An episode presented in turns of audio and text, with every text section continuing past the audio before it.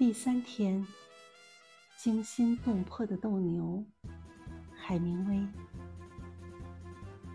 在斗牛场中央，罗梅洛半面朝着我们，面对着公牛，从红金褶缝里抽出短剑，踮起脚，目光顺着剑刃朝下瞄准。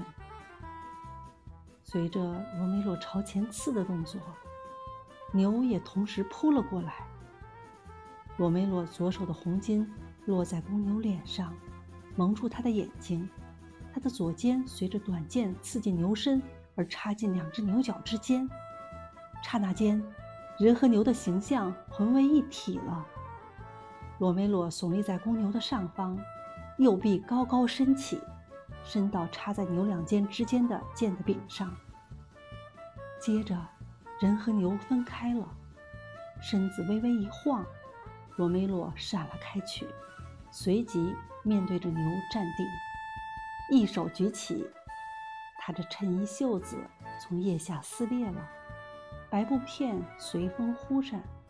公牛呢？红色剑柄死死地插在他的两肩中间，脑袋往下沉，四腿瘫软。